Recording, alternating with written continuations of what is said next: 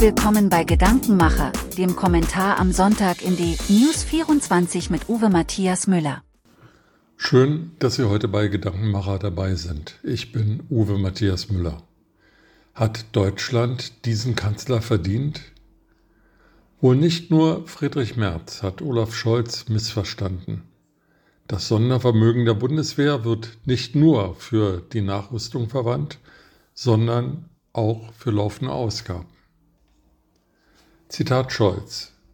Wir werden dafür ein Sondervermögen Bundeswehr einrichten und ich bin Bundesfinanzminister Lindner sehr dankbar für seine Unterstützung dabei.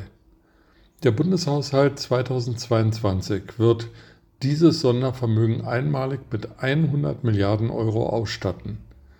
Die Mittel werden für notwendige Investitionen und Rüstungsvorhaben nutzen. Wir werden von nun an Jahr für Jahr mehr als 2% des Bruttoinlandsproduktes in unsere Verteidigung investieren. Ich richte mich hier an alle Fraktionen des Deutschen Bundestages. Lassen Sie uns das Sondervermögen im Grundgesetz absichern. Eines will ich hinzufügen. Wir streben dieses Ziel nicht nur an, weil wir bei unseren Freunden und Alliierten im Wort stehen, unsere Verteidigungsausgaben bis 2024 auf 2% unserer Wirtschaftsleistung zu steigern.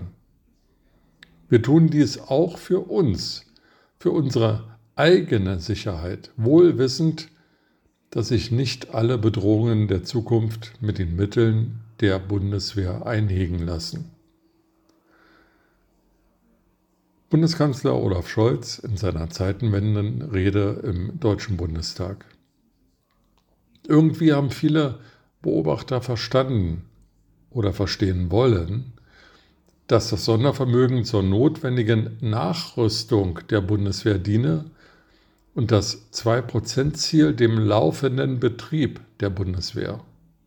So kommt es aber nicht und nicht wenige Bürger, Parlamentarier und Verbündete fühlen sich vorsätzlich getäuscht. Jede einzelne gesetzliche Regelung müsse in einer etwaigen Volksabstimmung eine Mehrheit finden, postulierte Olaf Scholz am Freitag in seiner Sommerpressekonferenz in Berlin. Es ist schwer nachzuvollziehen, in welchem Land sich der Bundeskanzler wähnt.